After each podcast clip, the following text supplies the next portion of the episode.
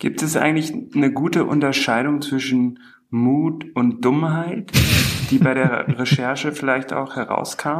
Ich glaube, es gibt schon einen sehr schmalen Grad. Also es hat ja auch immer eher was mit Wagnis und so zu tun. Es gibt zum Beispiel eine Geschichte von meiner äh, Kollegin, die äh, Russland-Korrespondentin ist, Alice Botha, äh, die geschrieben hat über eine Frau, die immer auf Häuser und Masten und so klettert und zwar komplett ohne Absicherung, natürlich auch illegal und von da oben dann Fotos von sich macht. Also da kann man schon mit relativ viel Recht auch sagen, dass das ziemlich nah an Dummheit dran ist. Die Geschichte hinter der Geschichte. Der wöchentliche Podcast für Freunde der Zeit.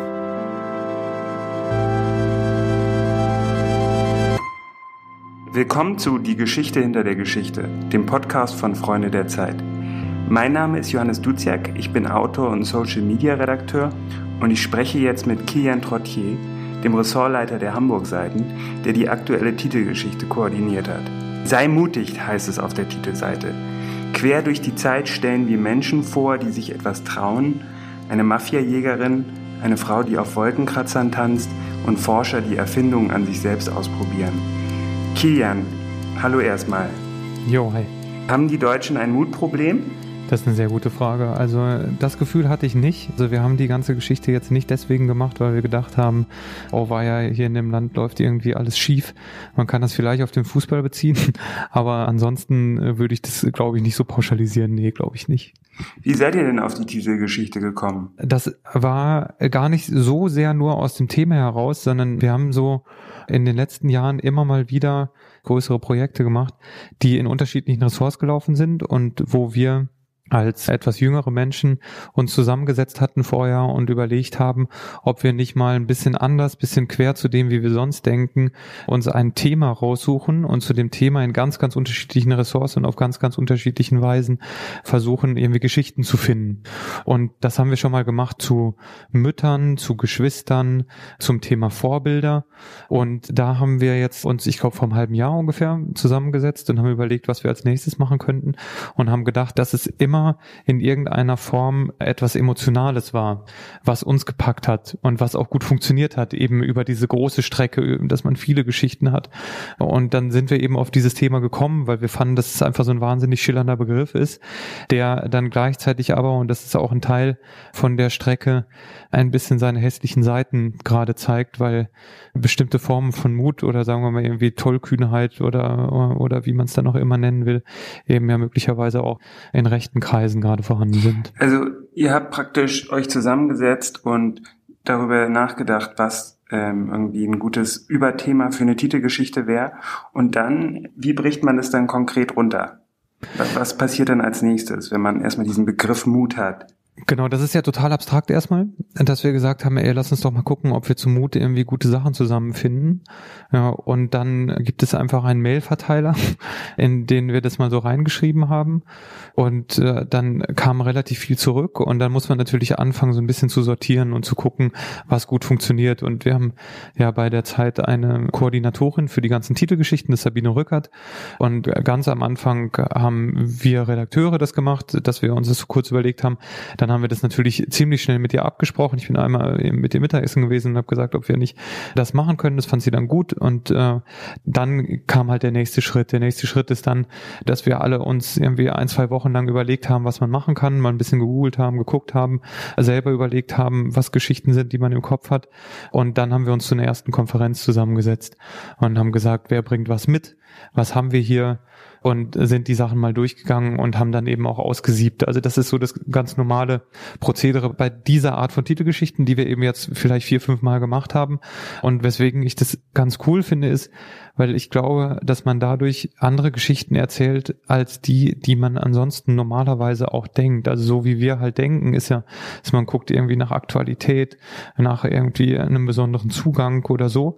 Und hierbei ist es so, dass man ein Thema hat und dann fängt man erst an zu überlegen. Das läuft ja immer andersrum. Man überlegt und guckt dann, ob das eine gute Geschichte ist oder nicht. Und hierbei hat man halt erst das Thema. Und ich habe die Erfahrung gemacht, also zum Beispiel beim letzten Mal hatten wir Geschwister, genau, und ich interessiere mich so für Religionsthemen und habe dann einfach gegoogelt, Brüder, Priester, ich glaube, das war's schon. Und dann habe ich so zwei Zwillinge gefunden, die in Bayern leben und Mitte 50 Priester geworden sind. Und die Geschichte fand ich dann total spannend. Das hätte ich aber nie im Leben gefunden, weil ich danach gar nicht gesucht hätte, wenn wir nicht dieses Überthema Geschwister gehabt hätten. Und so, finde ich, hat es dann seinen Reiz, dass man dadurch eben wirklich auch mal ein bisschen andere Sachen im Blatt hat als sonst. Du hast auch eine Geschichte für die aktuelle Titelgeschichte äh, recherchiert, nämlich über den Ex-Kommissar Rainer Giese. Und das Besondere an Rainer Giese ist, sagst du, dass er sich Mut antrainiert hätte. Wie hat er das gemacht? Genau, also ähm, mich hat interessiert die Frage jetzt beim Thema Mut, wie man das eigentlich systematisch hinkriegen kann, dass man die Angst sich abtrainiert und den Mut antrainiert. Und dann ist natürlich das Ding, dass man halt gucken muss bei den Institutionen oder Einrichtungen, die das professionell betreiben. Ganz schlicht und einfach, so muss man es ja sagen, nämlich dann Bundeswehr, Polizei und so weiter. Und ich habe jemanden gefunden, der bei einer Geiselnahme Verhandlungsführer war. Und das hat mich total fasziniert, weil dieses Verhandlungsführersein etwas ist, was in der Polizei auch ganz, ganz systematisch äh, den Leuten beigebracht wird. Und das ist ein Nebenjob äh, und der, der wird aber mit sehr, sehr viel Akribie betrieben, weil Geiselnahmen natürlich glücklicherweise super selten sind äh, in einem Land wie Deutschland. Und trotzdem muss es ja Leute geben, die dann für diesen krassen Ernstfall vorbereitet sind. Und dieser Rainer Giese, bei dem hat es im Grunde so eine doppelte Ebene, was ich dann erst herausgefunden habe, als ich länger mit ihm gesprochen habe. Einerseits war der schon früher als Kind so, dass er sich das auf eine Art abtrainiert hat, weil der im Wald unterwegs war und äh, da dann mit Pfadfindern Hütten gebaut hat äh, und dann haben die irgendwie Geländespiele gemacht und da haben sich richtig auf die Köpfe eingeschlagen, wo er auch sagte, das äh, könnte man heute pädagogisch überhaupt nicht mehr machen. Und da hat er schon gelernt, irgendwie als Zwölfjähriger nachts im Wald alleine zu schlafen und so, also diese Angst zu überwinden. Ne? Also das, das war seine eigene Prägung, wo er mit Sicherheit noch gar nicht daran gedacht hat, dass ihm das irgendwann dann mal hilft im Beruf. Und dann ist es im Beruf aber eben auch nochmal als zweite Ebene dazugekommen, dass dieser Mann, der ist dann Kriminalkommissar geworden und hat sich dann mit Erfahrung und mit Situationen, in denen er selber auch, wie er hinterher im Rückblick sagt, ja, falsche Dinge gemacht hat, hat er sich das dann antrainiert. Wie, wie hast du den denn gefunden? Also äh, das, das sind dann ja auch so ein bisschen verschlungene Wege. Ich hatte Kontakt zur Polizei in Baden-Württemberg, wollte erst mit anderen Leuten sprechen, das hat dann aber nicht so ganz funktioniert. Bei uns intern, ja, weil wir dann nicht unbedingt ein Interview haben wollten, wir wollten eher ein Porträt haben. Dann habe ich da nochmal weiter gefragt, weil ich dann dachte, ich fände es irgendwie spannend, jemanden zu finden, der in so einer ganz krassen Extremsituation gewesen ist, wie eben eine Geiselnahme. Und das Interessante bei dem ist, dass er nicht nur in Anführungsstrichen bei einer Geiselnahme dabei war und eben die Verhandlung geführt hat, sondern am Ende auch gesagt hat, nehmt mich und lasst die Geisel frei. Und das fand ich, ist ja nochmal ein krasserer Moment, weil alles andere hatte er sich antrainiert. Aber diesen Satz. Das ist jetzt kein Gratismut oder so, ne? Genau, also den Satz hat ihm natürlich keiner antrainiert, weil äh, das kannst du auch als Polizei gar nicht von jemandem fordern. Ne? Also das dürfen die gar nicht. Ja, und da kam dann eben nochmal eine Komponente rein, die bei dem ganz besonders war. Das wusste ich vorher. Es ist dann am Ende nicht dazu gekommen, jetzt in der Geschichte, weil äh, das SEK zugegriffen hat in diesem speziellen Fall. Aber trotzdem allein alleine das auszusprechen und zu sagen und diese Möglichkeit zu denken, fand ich total interessant. Gibt es eigentlich eine gute Unterscheidung zwischen Mut und Dummheit, die bei der Recherche vielleicht auch herauskam? Ja, das ist eine sehr gute Frage. Das haben wir uns natürlich auch öfter gefragt. Ich glaube, es gibt schon einen sehr schmalen Grad. Also es hat ja auch immer eher was mit Wagnis und so zu tun. Es gibt zum Beispiel eine Geschichte von meiner Kollegin, die äh, Russland-Korrespondentin ist, Alice Botha, äh, die geschrieben hat über eine Frau, die immer auf Häuser und Masten und so klettert und zwar komplett ohne Absicherung, natürlich auch illegal und von da oben dann Fotos von sich macht.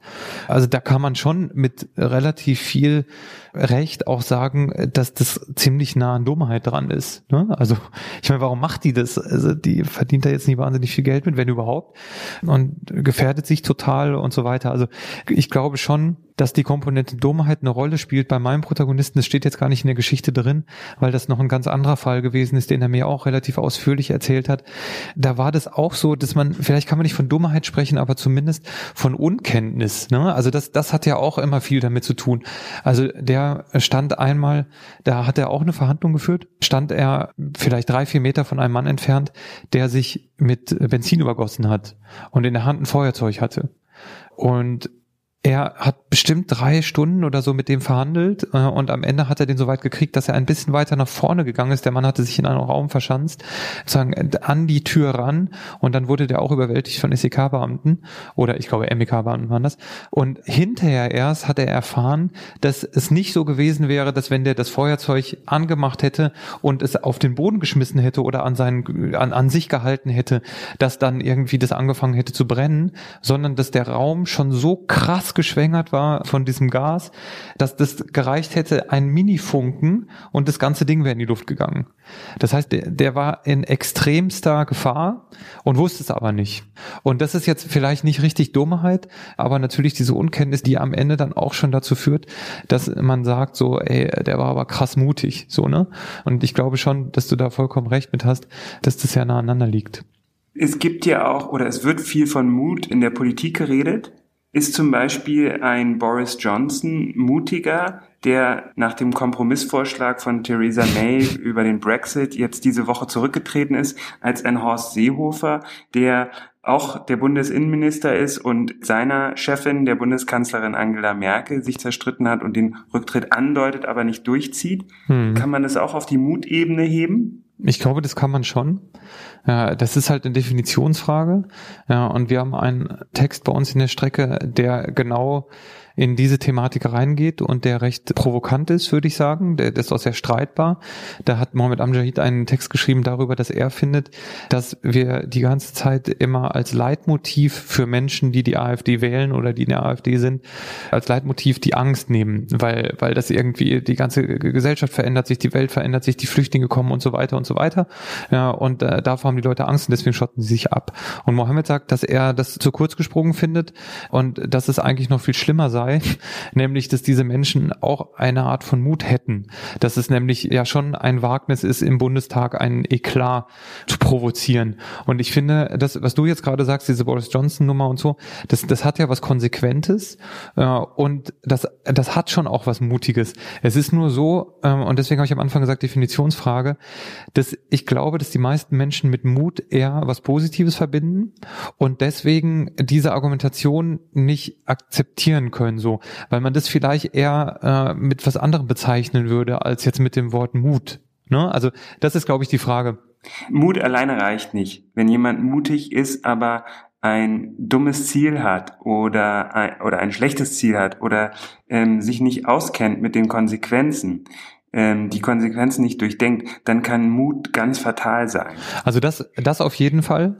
Ja, und ich glaube aber schon, dass es eben diese unterschiedlichen Seiten von Mut gibt. Und ich würde jetzt aber, das, das ist meine persönliche Meinung, ich würde sagen, man kann diesen Begriff Mut eben auch für Dinge anwenden, die man persönlich jetzt nicht gut findet, ja. Also man kann sagen, dass bestimmte Leute einen großen Mut bewiesen haben in einer Situation, auch wenn man das selbst für total bescheuert hält in dieser politischen Diskussion wird ja auch immer wieder suggeriert, dass man eben mehr Mut bräuchte das suggeriert ja irgendwo auch, dass es eine Gefahr gibt, die mutig bekämpft werden muss. Das ist ein spannender Punkt. Ein Kollege Maximilian Probst, der hat ein Essay geschrieben, im Grunde auch über diese Frage. Und zwar geht es dabei um die postheroische Gesellschaft, um diesen Begriff. Der ist jetzt relativ sperrig, aber er ist trotzdem total zentral, weil viele, auch Historiker, Soziologen, haben gesagt, dass das, worin wir leben, also eine liberale Demokratie, dass das eigentlich ein Bereich ist, in dem man den Heroismus, also die Helden, Heldentat nicht mehr braucht. Also es ist eben nicht mehr so wie früher, wo klar war, dass man dann eben auch in den Krieg ziehen würde äh, und dass das das ist, was zählt. Ne? Und dass das in unserer Gesellschaft anders ist. Und da schreibt Maximilian, dass er empfindet, dass das jetzt nicht mehr so ist. Und zwar auf doppelter Ebene. Und das ist, glaube ich, genau das, was du gerade sagtest. Auf der einen Ebene ist, ist es eben das, was auch Mohammed sagt, nämlich, dass auf der erstarkten Rechten die, dieses Heldentum wieder eine größere Bedeutung hat, dass das einfach wieder mehr eingefordert wird und auch gefeiert wird, so. Äh, und dass es aber gleichzeitig eine Gegenbewegung dazu gibt auf der Linken. Und also sage ich jetzt mal so ein bisschen vereinfacht. Ne? Und dass diese Gegenbewegung eben so funktioniert, dass man sagt, Leute, wenn die so sind, dann müssen wir jetzt auch aufstehen und was dagegen tun. Wir müssen da jetzt auch sozusagen unseren Mut zusammennehmen und auf die Straße gehen und gegen die demonstrieren und denen ins Gesicht gucken und so weiter und so weiter. Also das heißt, es gibt so eine Art von gegenseitigen Wettrüsten, was in den letzten Jahren gekommen ist und aufgekommen ist. Das ist, und da würde ich Maximilian total zustimmen, dass es vorher nicht so gegeben hat in der, in der deutschen liberalen Gesellschaft. Es gibt außerdem eine irrsinnig eindrückliche Recherche von Fritz Habekus und Sebastian Kempkens, die für das Ressort Wissen den Stamm von Nelson Mandela in Südafrika besucht haben. Die lassen jedes Jahr im Sommer ihre jungen Männer sich einer Mutprobe unterziehen. Dabei gehen diese jungen Männer nackt auf einen Berg und werden dort ohne Betäubung beschnitten und müssen dann mehrere Wochen lang in einem Zelt ausharren dass sie nicht mal für den Toilettengang verlassen dürfen. Das ist dann auch Mut, ja? Naja, das, das Thema Mutprobe ist natürlich ein großes und das war für uns von vornherein klar, dass wir das auf jeden Fall mit drin haben wollen. Wir hatten am Anfang gedacht, dass wir mehrere unterschiedliche Formen von Mutproben vorstellen, ja, um eben auch zu zeigen, wie sich das entwickelt hat auf eine Art. Also alleine schon historisch äh, ist ja das, das Duell auch die ultimative Form der Mutprobe so. Das, was es dann ja eben auch hier in, in Mitteleuropa total verbreitet gegeben hat. Diese ganzen Überlegungen hatten wir. Und dann haben aber Sebastian und äh, Fritz diese Geschichte aufgetan und dann haben wir entschieden, dass das eigentlich total eindrücklich ist, einmal in eine Sache richtig tief reinzugehen ja, und in etwas, was wir überhaupt nicht kennen. Also ich zumindest nicht, hatte vorher noch nie davon gehört. Und äh, natürlich hatten wir auch ein bisschen darüber nachgedacht, mal einmal ganz nah dran zu gehen an das, was man halt in Deutschland kennt. Also dieses ganze Saufen, dieses das Klauen oder was weiß ich. Ne? Also gibt's ja eben dann auch für bestimmte Gruppen bestimmte Rituale, die ja wichtig sind und haben dann aber uns entschieden zu sagen, nein, wir gehen ganz weit weg, ja, weil dieses Ritual einfach auch so krass ist und wie du ja gerade schon gesagt hast, das ist der Stamm von Nelson Mandela, das ist ja jetzt nicht irgendwie einer von 30.000 Stämmen in Südafrika. Acht Millionen sollen es sein, ne? Ja, genau. Also es sind einfach irre viele Menschen und, und auch natürlich ein, ein irre wichtiger Teil äh, dieser südafrikanischen Gesellschaft. Und das hat mich auch selbst total schockiert, weil es einfach wahnsinnig brutal ist und äh, viele da dann auch wirklich, also sowieso traumatisiert sind, äh, wenn sie davon zurückkommen, das eh, ja, und dann gleichzeitig aber auch häufig absolut körperliche Probleme haben, also dehydrieren. Äh. Na, und es sterben doch auch Leute, ne? Ja, ja, genau, es sterben auch welche. Und das, also ich fand das, ich fand das wirklich vollkommen erschreckend und irrsinnig, dass es das gibt. Vor allem, weil Fritz und Sebastian jetzt auch noch geschildert haben, dass das Ganze früher eben ein Stammesritual war, das dann so weitergegeben worden ist und ähm, wo dann die Ältesten irgendwie mit dabei waren, was schon schlimm genug war. Äh, und dass es jetzt aber auch gleichzeitig noch eine finanzielle Komponente hat, dass man für seinen eigenen Sohn äh, da im Grunde so eine Art von ähm, Komplettpaket bestellen kann, inklusive Heiler. Äh, Heiler muss man sehr in Anführungsstriche setzen äh, und so weiter. Also das, das ist wirklich Irrsinn, wirklich absoluter Irrsinn. Besonders eindrücklich an dieser Geschichte fand ich, dass das so gut zeigt, dass wenn in einem Land eben die Oppression stark ist und die soziale Kontrolle, weil die werden eben auch extrem hart dafür bestraft, werden wie Aussätzige behandelt, wenn die jungen äh, Männer dieses Stammes nicht dieser Mutprobe unterziehen, dann ist der eigentliche Mut, den Leute aufbringen müssen, der, der wichtig ist, dass man dieses, gegen dieses System ankämpft und es verändert. Ja. Und da gibt's eben auch so einen Charakter, ne, den sie eine Figur Patrick Duck war, genau, den sie ja. besuchen und den sie begleiten, der dagegen eben kämpft. Genau. Sie haben zwei wirklich auch finde ich, ähm, spektakuläre Menschen getroffen. Der eine ist der, von dem du jetzt gerade gesprochen hast, der eine Selbsthilfegruppe aufgemacht hat und der in irgendeiner Form versucht, wenn ich das richtig verstanden habe, ist es momentan noch gar nicht richtig möglich, gegen das Ritual selbst komplett vorzugehen, weil es so sehr in diesem kollektiven Bewusstsein und in, in dieser Gemeinschaft verankert ist. Aber er versucht, den Leuten, die das machen, zumindest schon mal stärker zu helfen, also dass sie irgendwie da durchkommen und dass sie hinterher darüber sprechen können und so, denn auch das ist eigentlich gar nicht möglich. Also die Leute, die verschließen dann ihre Erlebnisse äh, und behalten die bei sich, weil darüber reden darf man natürlich auch nicht. Ne? Das ist dann ja auch unmännlich. Äh, und die zweite Figur, die sie haben, ist ein Mann, den sie getroffen haben, der auch dieses Ritual gemacht hat und der immer als weich und dann eben auch als schwul und so bezeichnet und logischerweise dann auch verlacht worden ist. Der hat das Ritual gemacht. Ja, und dann ist, ist am Ende der Geschichte eine wirklich also pathetische, aber wahnsinnig, wahnsinnig berührende Situation, ja, dass er sich denen dann auf eine Art öffnet und sagt, dass er vor ein paar Jahren dann festgestellt hat und, und gespürt hat, dass er wirklich homosexuell ist und dass er einen Freund jetzt hat und dass sie zusammenleben und dass er sich gefunden hat und dass es möglicherweise ohne dieses Ritual äh, noch nicht mehr möglich gewesen wäre. Und das ist natürlich, das ist natürlich der absolute Wahnsinn. Also das hat überhaupt nichts Gutes, dieses Ritual, wirklich nichts, nichts, nichts. Und das würde ich auch sagen, dass dieser Mensch sagt, äh, dass das so ist, äh, weil er sogar, ähm, also ich glaube, der Penis muss, musste amputiert werden und so. Also es ist wirklich grauenhaft, grauenhaft. Äh, und gleichzeitig hat er so eine krasse Stärke daraus gezogen, aus dieser furchtbaren Situation. Und das das fand ich wirklich bewegend, als ich das gelesen habe. Es braucht also noch jede Menge Mut, um, um dieses Herrschaftssystem aufzubrechen. In dem Fall auf jeden Fall. Also die Mutprobe ist natürlich sowieso eine Perversion als Wort, ne? Weil ja, das, das sind zwar Mutproben, aber als normal denkender Mensch würde man jetzt sagen, dass das eigentlich die Form von Mut ist, die man echt nicht braucht und die wirklich komplett sinnbefreit ist. Hast du noch irgendein schönes Schlusswort? Ein schönes Schlusswort. Ja, also ich, ich finde, bei der Recherche und auch bei der Zusammenstellung von diesen Texten. Ne? Also da waren natürlich äh, Sachen dabei, wie die Geschichte, die Sebastian und Fritz gemacht haben, wo man einfach irgendwie nur denkt, mein Gott, ist das furchtbar. Aber auch da, und das ist, glaube ich, das, was wir mitgenommen haben und was, was echt auch äh, etwas Ermutigendes dann ist, ja, auch da triffst du halt auf Leute, wie den, den du gerade geschildert hattest, äh, der diese Selbsthilfegruppe gemacht hat, die aus einer beschissensten Situation heraus durch Mut, durch den Schritt eines Einzelnen halt dann ne, etwas schaffen und aufbauen und versuchen anderen zu helfen. Und das haben wir schon an sehr, sehr vielen Stellen gesehen. Nur als ein Stichwort noch Carla Del Ponte, die Staatsanwältin, die ähm, den Internationalen Gerichtshof für Kriegsverbrechen vorgesessen hat, die hat Jens Tönnesmann porträtiert.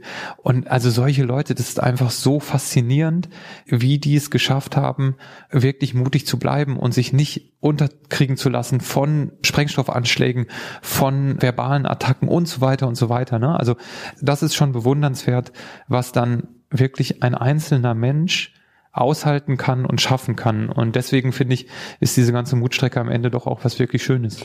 Sei mutig. Quer durch die Zeit stellen wir Menschen vor, die sich etwas trauen. Eine Mafiajägerin, eine Frau, die auf Wolkenkratzern tanzt und Forscher, die Erfindungen an sich selbst ausprobieren. Das war der Freunde der Zeit Podcast, den Sie auf der Seite www.freundederzeit.de abonnieren können. Nächste Woche sind wir wieder für Sie da. Vielen Dank, Kilian. Ja, war mir eine Freude. Danke auch.